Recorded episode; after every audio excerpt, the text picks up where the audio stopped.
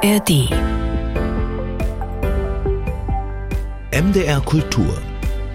Unter Büchern. Ahoi zum Literaturpodcast von MDR Kultur unter Büchern jeden Mittwoch, jeden Freitag hier in der ARD Audiothek.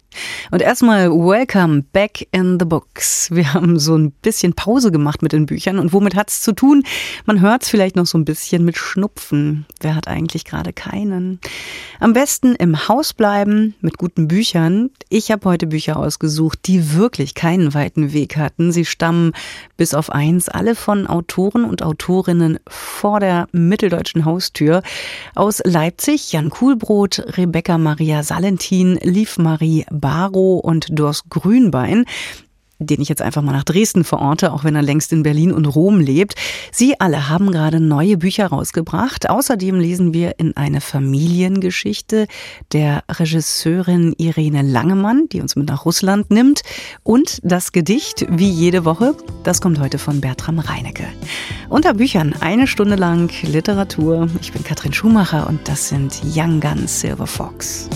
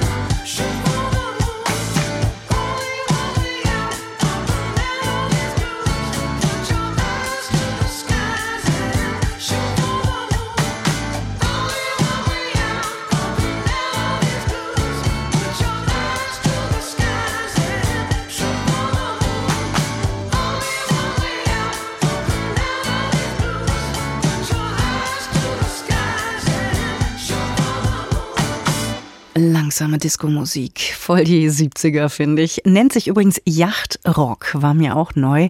Und da sind wir aufs Boot gestiegen mit Lodestar von Young Silver Fox aus London.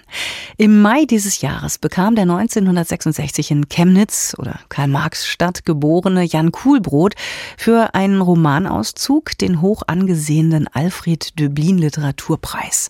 Jetzt ist der ganze Text erschienen mit dem Titel Krüppelpassion womit auch ein wesentlicher thematischer Bezug vorgegeben ist, denn der Autor erzählt von seiner eigenen MS-Erkrankung und zugleich kann er sich dank seiner literarischen Fähigkeiten aus dieser Notsituation ein Stück weit befreien. Jan Kuhlbrot lebt heute in Leipzig als Autor und Kritiker.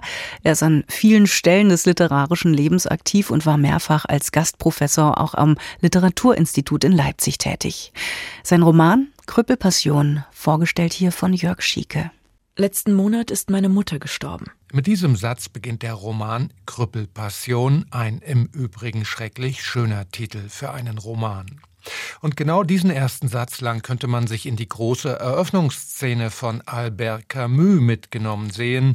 Beginnt nicht der Fremde mit ähnlichen Worten? Aber schon der nächste Satz führt dann in die ureigentlichen Gebiete des Autors Jan Kuhlbrot. Sie starb mit der gleichen Krankheit, wie ich sie mit mir durchs Leben schleppe.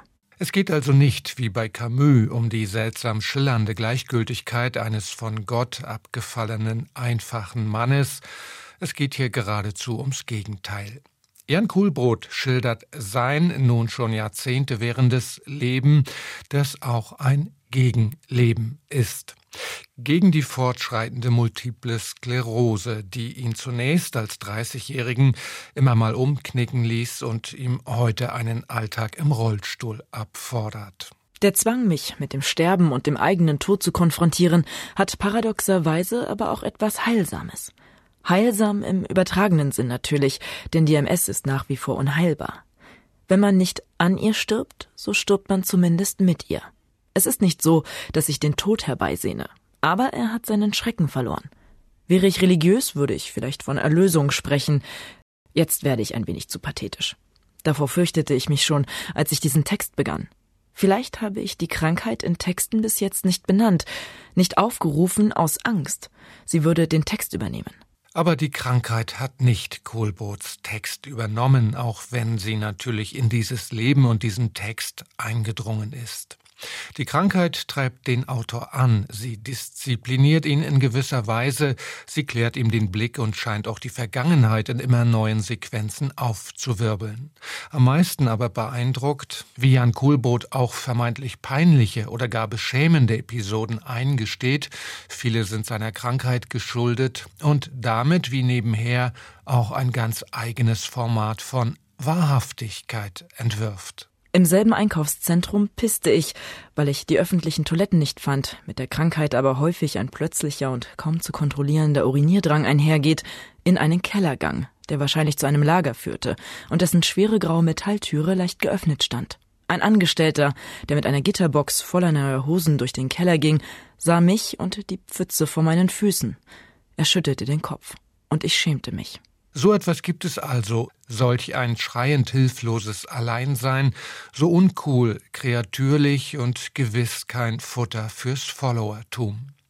Man begleitet den Autor zum MRT-Termin, starrt hilflos auf die für ihn unüberwindbaren Treppenstufen hoch zum Leipziger Literaturinstitut und glaubt ihm schlichtweg jedes Wort. Und dennoch, die Krüppelpassion ist kein Krankenbericht oder Selbstfindungsbuch, sie ist ebenso eine literarische Konstruktion. Hier nun erkennt man den geschulten Autor Kuhlbrot, der sich zwischen den Zeit- und Stilebenen hin und her treiben lässt.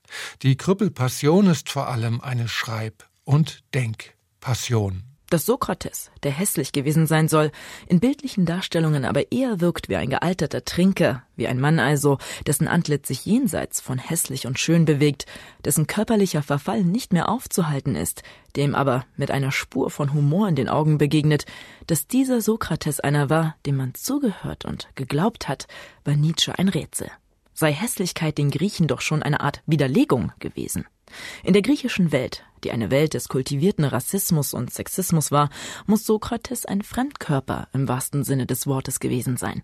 Und gerade daraus, so scheint es, zog er Macht, Freiheit und Autorität. Freiheit mag auch nach biblischer Überlegung die vollkommene Dominanz des Geistes über den Körper bedeuten. Eine in ihrem Weiterdenken typische Passage aus diesem Roman. Man könnte ebenso auf die feinen Beobachtungen zum Alltag oder zum Armeedienst in der DDR verweisen.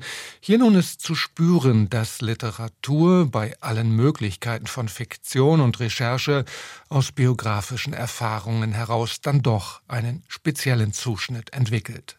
Ein gutes Buch, ein Buch, in das der Autor offensichtlich ein ganzes Stück Kampf und Leben geworfen hat. Und das hat sich gelohnt. Jörg Schieke war das über Jan Kuhlbrot, Krüppelpassion, gerade erschienen im Ganz Verlag. En tube, en boîte,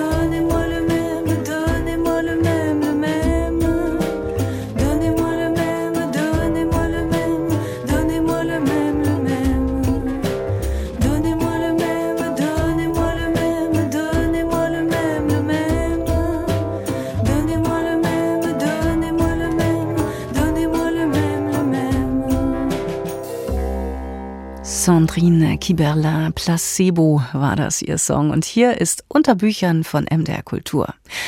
Wer eine Buchhandlung betritt und den Bereich mit den Reisebüchern ansteuert, der hat vielleicht schon bemerkt, gerade erscheinen eine ganze Reihe von Reiseberichten, die von Frauen verfasst worden sind. An Buchtiteln wie Starke Frauen und ihr Outdoor-Leben oder Fräulein Draußens Gespür für Wildnis wird deutlich, dass die Abenteuerlust gerade ihr weibliches Gesicht zeigt. Und ganz vorne mit dabei ist eine Autorin aus Leipzig, Rebecca Maria Salentin. Sie hat mit ihrem Buch Club Druschbar einen Bestseller gelandet und legt jetzt ihr zweites Reisebuch vor, das uns wieder in die Natur führt und in ihre Familiengeschichte. Iron Woman heißt es und unser Kritiker Tino Dallmann ist ziemlich begeistert. Auf zur wilden 13. Nachdem Rebecca Maria Salentin den sogenannten Weg der Freundschaft von Eisenach nach Budapest gewandert ist, macht sie sich nun auf, den Europaradweg Eiserner Vorhang zu erkunden. Der Eurovelo 13 führt durch 20 Länder. Wer ihn entlangfahren will, muss Gebirge, militärische Sperrgebiete und einsame Wälder überwinden. Es ist eine anspruchsvolle Route. Erst recht, wenn man wie Rebecca Maria Salentin mit einem schwer bepackten Reisefahrrad unterwegs ist und die Expertise in Sachen Fahrradreparatur mit dem Abschrauben der Ventilkappe endet. Will man den Trail an einem Stück bezwingen, hat man die Wahl zwischen Pest und Cholera.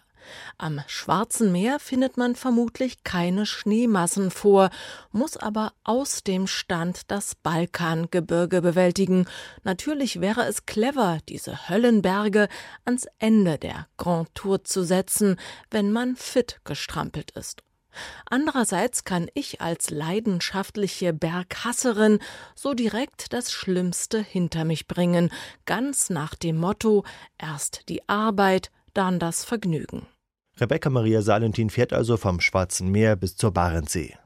Was sie in Iron Woman erzählt, kann man nur eine Heldinnengeschichte nennen. Denn Salentin ist alles andere als trainiert, wie sie selbst schreibt. Sie muss auf der knapp 10.000 Kilometer langen Strecke ihren Hass auf Berge genauso überwinden wie die Berge selbst. Hinzu kommt die Angst vor Hunden, die ihr oft als zähnefletschendes Rudel auf den Fersen sind. Ein essentieller Teil der Reise besteht aber auch darin, dass sich Rebecca Maria Salentin der eigenen Familiengeschichte stellt. Denn auf eine gewisse Weise bin ich ein Kind sowohl des alten als auch des neuen Europas.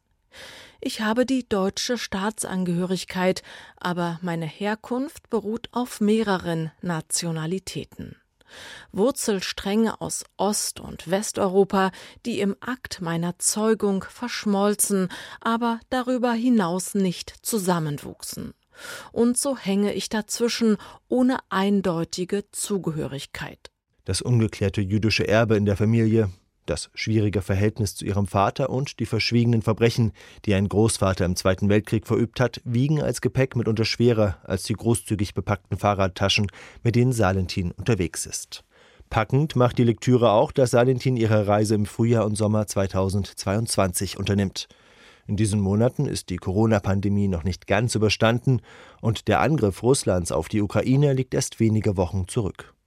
Den russischen Teil der Wegstrecke spart Salentin aber nicht aus und trifft zum Beispiel in Kaliningrad zwei junge Männer, die sich von ihrer Heimat entfremdet haben.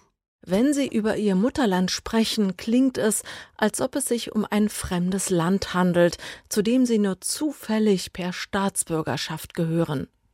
Unsere Eltern leben in Big Russia, fährt Sergei fort. Die glauben die Propaganda. Es ist unmöglich, mit ihnen über das Thema zu reden. Es gibt nur Streit. Für uns ist das nicht zu verstehen. Wie kann man ein Land überfallen, dessen Kultur, dessen Sprache unserer so ähnlich ist? Es ist, als ob man seinen eigenen Bruder attackiert. Iron Woman ist sowohl Reisebericht als auch Familiengeschichte und zeigt auf anschauliche Weise, wie Grenzen nachwirken.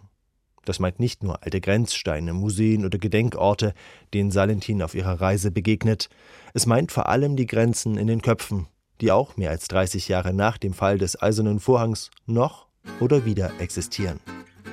In einer Zeit, in der erneut um Grenzen gestritten und gekämpft wird, ist Iron Woman ein erhellendes und zutiefst menschliches Buch, das nicht das Trennende herausstellt, sondern das Verbindende. Tino Dallmann war das über Iron Woman von Rebecca Maria Salentin. Das Buch ist beim Verlage Volland und Quist erschienen. The sky was blue high above. The moon was new and so was love. This eager heart of mine is singing. Lover, where can you be? You came at last. Love had its day. That day is past. You've gone away. This aching heart of mine is singing. Lover, come back to me. I remember every little thing you used to do. I'm so lonely. Every road I walked along, walked along with you. And no wonder I feel lonely. The sky was blue, the night was cold, the moon was new, love was old. And while I'm waiting here, this mine is singing, love will come back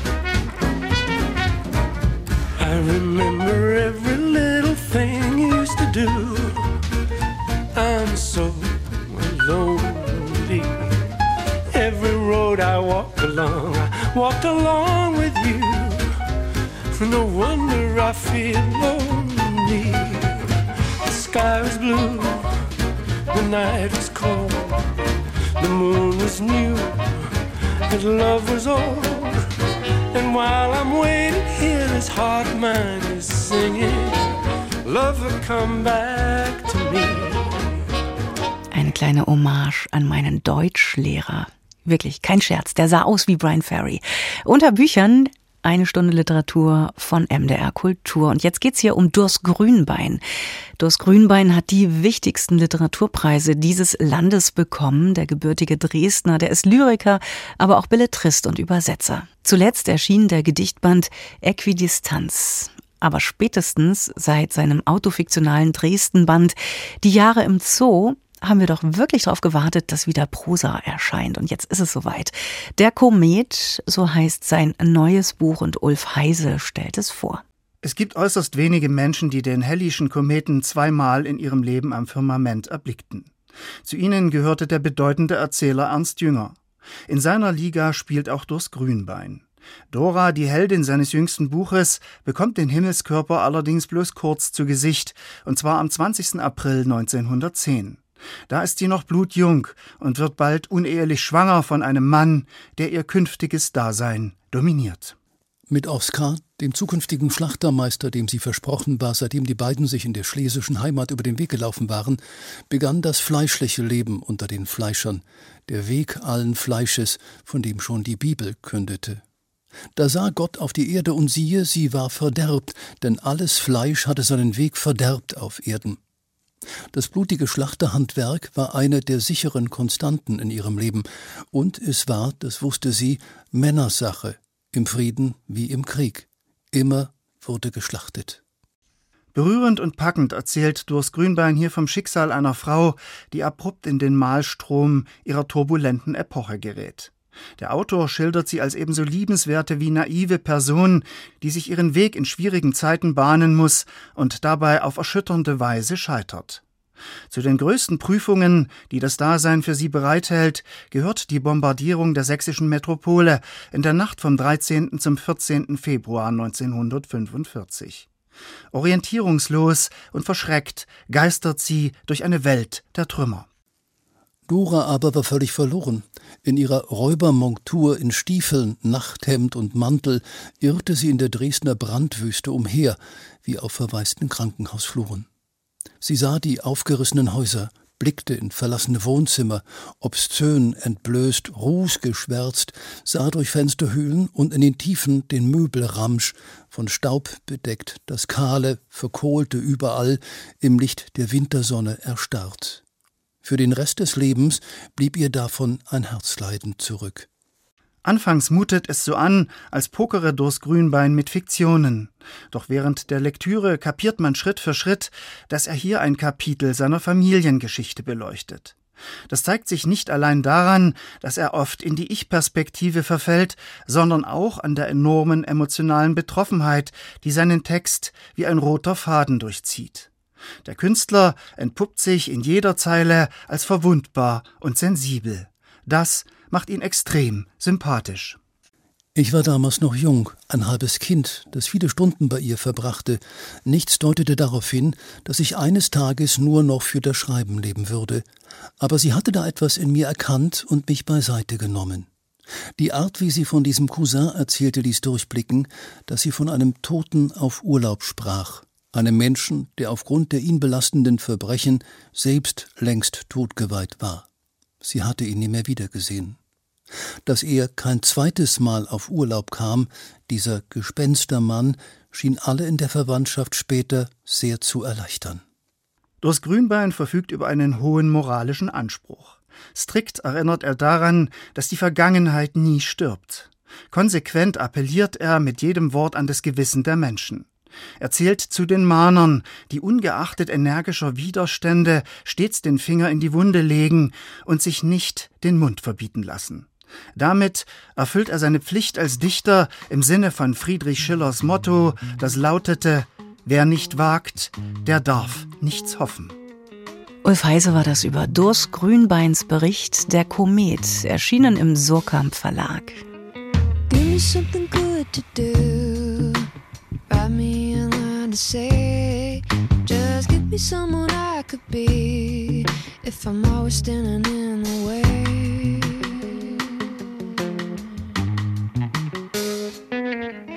Or am I just a paper doll looking for a pair of scissors that won't cut me into something small but cut me free from the danger?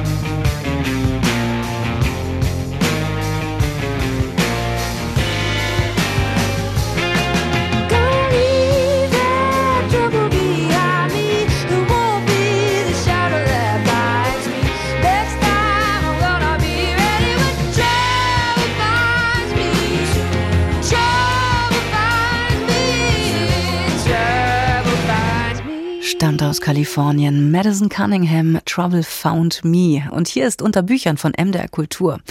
Ich habe jetzt was sehr Interessantes liegen. Ein literarisches Debüt, das eigentlich kein richtiges ist. Denn auch wenn Liv Marie Barrow mit dem Roman Wellenkinder zum ersten Mal auf dem deutschen Buchmarkt auftaucht, ist sie doch keine Newcomerin.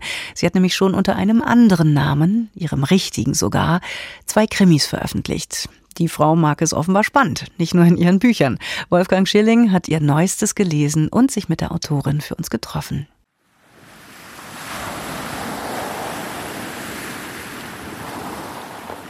Ich weiß ja nicht, was diese Geräuschkulisse in Ihnen auslöst. Bei Margit, Oda und Jan, den Wellenkindern, die dem Roman seinen Titel geben, sind es offensichtlich keine guten Assoziationen. Das Meer hat den Dreien etwas auf den Lebensweg mitgegeben, an dem sie schwer zu tragen haben, wissend oder nicht. Ein Trauma kann man das nennen oder Geheimnis, das zu entschlüsseln wir als Leser eingeladen sind von Liv Marie Barrow, die in Leipzig lebt und eigentlich Claudia Riekel heißt. Unter ihrem bürgerlichen Namen hat sie bereits zwei erfolgreiche Kriminalromane veröffentlicht. Schreiben kann sie, obwohl sie sich beim Studium eher mit dem Lesen beschäftigt hat. Ich habe nach dem Literaturstudium eine Dissertation angefangen und habe aber recht schnell festgestellt, dass ich nicht über Bücher schreiben will, sondern lieber selbst ein Buch schreiben will. Mir hat es einfach so gut gefallen, mich hat Sprache begeistert und ich hatte während des Studiums schon Bücher über kreatives Schreiben entdeckt und habe eine Leidenschaft entwickelt, die zu lesen und auch kleine Schreibübungen zu machen und es hat mir so gut gefallen, es war so erfüllend, dass relativ schnell klar war, dass, dass ich das machen will und dass das mein Leben sein wird. Ihr nunmehr drittes Buch hat sie unter einem neuen Namen veröffentlicht, weil es in einem anderen Genre spielt, sagt sie. Vielleicht ja aber auch, weil es bei einem anderen Verlag erschienen ist. Kein Krimi diesmal also, obwohl auch die Polizei involviert ist, in der Gegenwartsebene des Buches in der Jan, ein 50-jähriger Vater eines kleinen Jungen, als eine Art Detektiv in eigener Sache auf der Insel Rügen unterwegs ist. Doch es gibt noch zwei weitere Zeit- und Handlungsebenen. Die eine ist mit Margit verbunden, der wir zuerst als junge Mädchen auf einem Flüchtlingsschiff begegnen, das sie aus Königsberg über die Ostsee bringt. Sie wird in der späteren DDR leben und dort auch Karriere machen. Und dann ist da noch Oda, die dieses Land über die Ostsee schwimmend verlassen will und dabei etwas verlieren soll, von dem sie noch nicht einmal weiß, dass sie es hat. Den Lebenswegen dieser drei folgen wir über einen Zeitraum von gut 70 Jahren vor dem Hintergrund der deutsch-deutschen und eben auch DDR-Geschichte, eine Spezialität der Autorin? Ich denke, man schreibt immer über Dinge, die einen berühren und die einen aufregen. Und obwohl ich zur Wendezeit ja erst 16 war und obwohl mich auch zur Wendezeit selbst, als so ein bisschen die Aufarbeitung der DDR-Geschichte anfing, dessen eher nicht interessiert hat, komme ich jetzt kurioserweise immer wieder drauf zurück. Ich denke, es hängt einfach damit zu tun, dass eine Prägung in meinen ersten sehr entscheidenden Lebensjahren ja stattgefunden hat. Ich war in einer Kirchgemeinde sehr eingebunden, sehr aktiv und habe schon aus Erzählungen mitbekommen, wie sehr Menschen unter der DDR, unter dem Regime, dem Unrechtsstaat leiden können. Ne? So sehr leiden können, dass sie sich sogar das Leben nehmen. Das hat seine Spuren hinterlassen, denke ich, und ist auch nach wie vor eine wichtige Quelle meines Schreibens. Ein knallhartes Buch ist dabei herausgekommen, das den Lesern die DDR als den Unrechtsstaat vor Augen führt, der er unter dem Strich war. Doch weil Liv Marie Barrow allen ihren handelnden Personen ein Menschsein zugesteht, ist das weit entfernt von plumper Abrechnungsliteratur. Es ist so komplex, wie das Leben eben ist und die Welt. Ne? Da gibt es kein Schwarz-Weiß und niemand ist nur gut, niemand ist nur böse. Alles sind komplizierte Persönlichkeiten. Es geht auf, es geht ab, aber es gibt eben auch immer Hoffnung und Neubeginn. Apropos, auch in der Geschichte, die das schicksalhafte Miteinander Verstricktsein der drei Protagonisten Stück für Stück aufdröselt, hält die Autorin immer wieder neue Wendungen bereit. Das garantiert Spannung bis zum Showdown, der auch wieder etwas mit dem Meer zu tun hat. Wellenkinder halt. Absolut lesenswert. Meint Wolfgang Schilling über den Roman Wellenkinder von Liv Marie Barrow. Der ist im Ullstein Verlag erschienen. Und die beiden angesprochenen Kriminalromane, die hat die Leipzigerin unter ihrem richtigen Namen Claudia Riekel beim Kindler Verlag veröffentlicht.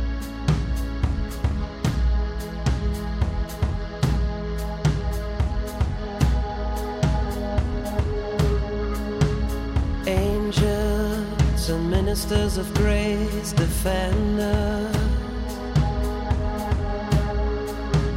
Be thou a spirit of health or goblin death.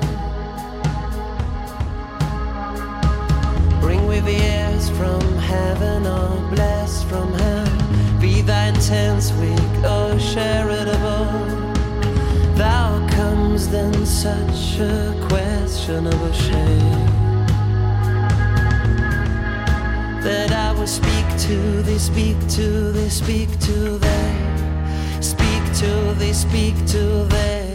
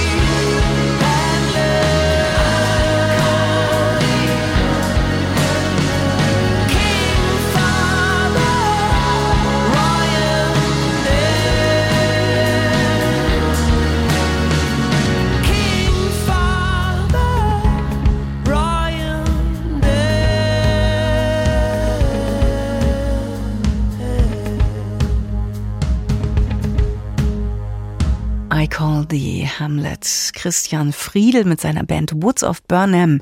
Musik aus Dresden hier bei MDR Kultur unter Büchern.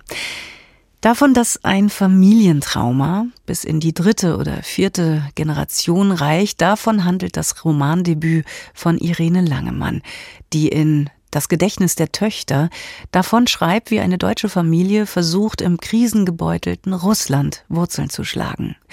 Caroline Knappe stellt uns das Buch der bekannten Regisseurin vor. Es beginnt in Belsk, in einer Kleinstadt in Sibirien. Man schreibt das Jahr 1969. Die elfjährige Vera wird von ihren Mitschülern als Faschistka, Faschistin, beschimpft. Vera ist gedemütigt, denn sie weiß nicht, warum sie eine Faschistin sein soll. Etwa weil sie den deutschen Nachnamen Bergen trägt und zu Hause Deutsch spricht? So beginnt das Gedächtnis der Töchter, das Romandebüt der Filmemacherin und Autorin Irene Langemann. Als Vera kurz nach dem Vorfall krank wird, hat sie plötzlich viel Zeit, sich mit der Frage nach ihrer Identität zu beschäftigen.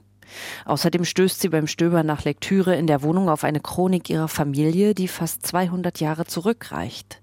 Und noch etwas. In den Stunden, in denen ich allein zu Hause bin, entdecke ich in Mutters Kommode ein altes, dickes Heft mit abgegriffenen losen Seiten. Ich stecke es wieder unter die Wäsche. Ich zögere. Darf ich es aufschlagen? Das gehört sich nicht. Die Versuchung ist größer. Ich werde nur einen Blick auf die erste Seite werfen. Rechtfertige ich mich. Jenes Heft ist das Tagebuch von Veras Mutter Anna, das sie im Zweiten Weltkrieg zu führen beginnt und in dem sie die Ereignisse wie in einer Chronik festhält. Im Jahr 1804 wandert Veras Urahn Abraham Klassen aus dem westpreußischen Burwalder Felde nach Neurussland aus. Damals versprach das Zarenreich den mennonitischen Umsiedlern nicht nur fruchtbares Land, sondern vor allem Freiheit vom Militärdienst, was aufgrund des mennonitischen Glaubensbekenntnisses der bei weitem wichtigste Grund für die Auswanderung war. Denn in Preußen drohte den männlichen Mennoniten seit 1789 die Einberufung ins Militär. Im 19. Jahrhundert war diese Neuansiedlung, so erzählt es auch Langemann, eine Erfolgsgeschichte für beide Seiten. Denn die Deutschen brachten neue Ackerbautechniken mit, legten Feldreinbepflanzungen und Bewässerungssysteme an, gründeten Ziegeleien und Fabriken für Landmaschinen und machten so das Land urbar. So auch Annas Vater Rudolf, der bei der Firma Lepp und Wallmann als Ökonom arbeitet. Im ganzen Zarenreich, von Litauen bis Sibirien, benutzte man die Dreschmaschinen Ölpressen, Kornwinden und Drillen, Mähmaschinen und Dachziegelpressen des Unternehmens, das bei Ausstellungen mit Gold- und Silbermedaillen ausgezeichnet wurde. Die Mennoniten trugen maßgeblich zur Industrialisierung Russlands bei. Mit dem 20. Jahrhundert aber beginnt dann eine Reise in die Abgründe der Geschichte. Der Erste Weltkrieg, Oktoberrevolution und Bürgerkrieg, der gewaltsame Umbau der Gesellschaft der Stalinzeit, All dies brachte Not, Leid und Entbehrungen mit sich. Die Russlanddeutschen wurden als Kollektiv verdächtigt, mit Hitler-Deutschland zu kollaborieren und daher in Viehwaggons verladen und nach Kasachstan zwangsumgesiedelt, wo auch Veras Großeltern in bitterer Armut noch einmal von vorn beginnen müssen. In einem Erdloch können sie sich eine Hütte bauen, graben im hartgefrorenen Boden nach letzten Kartoffeln, die sie dann aber wiederum als Proviant an die Armee abgeben müssen.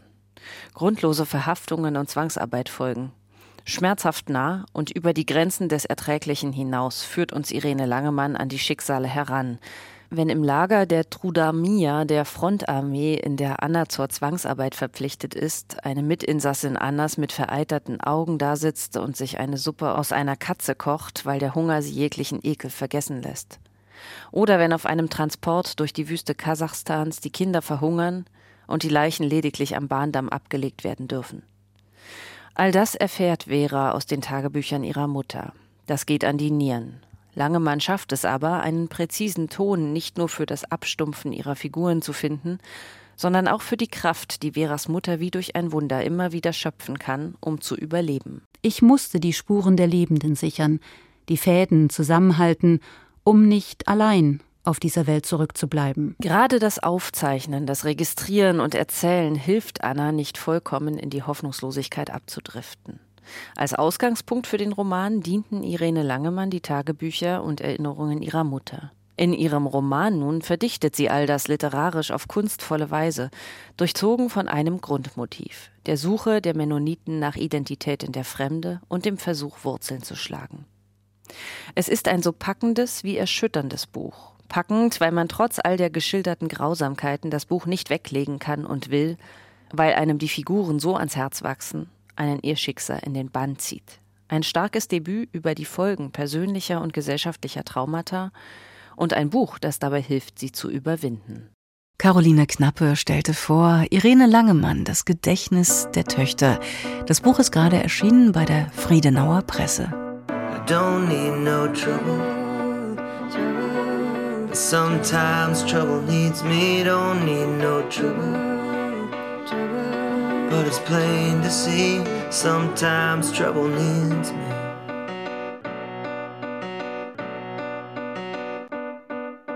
A couple of my friends are a couple in divorce. Just me, am I right? And I say, yes, of course. Love is not a law anybody can enforce. Anybody can enforce.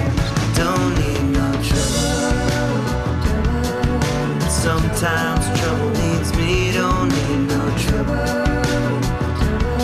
But it's plain to see, I don't need no trouble. But sometimes trouble needs me, don't need no trouble. But it's plain to see, sometimes trouble needs me.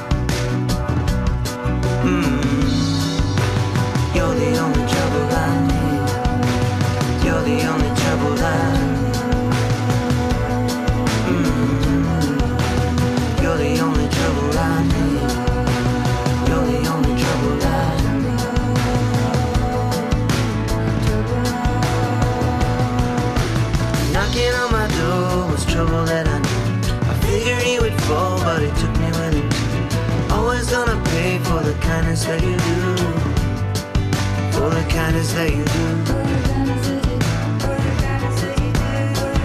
Don't need no trouble.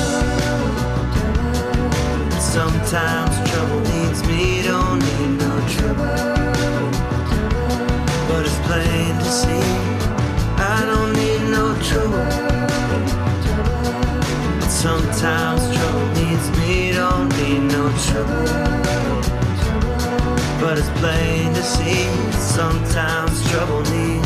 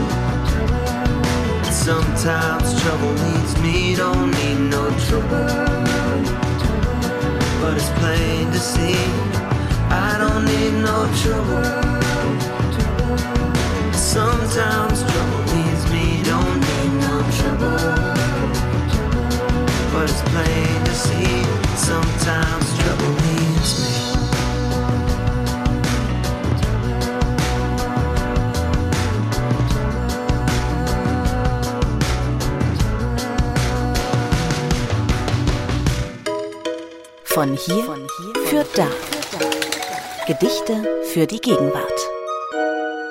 Tja, Zeit fürs Gedicht. Und das Gedicht diesmal in Unterbüchern kommt von dem 1974 in Güstrow geborenen Bertram Reinecke.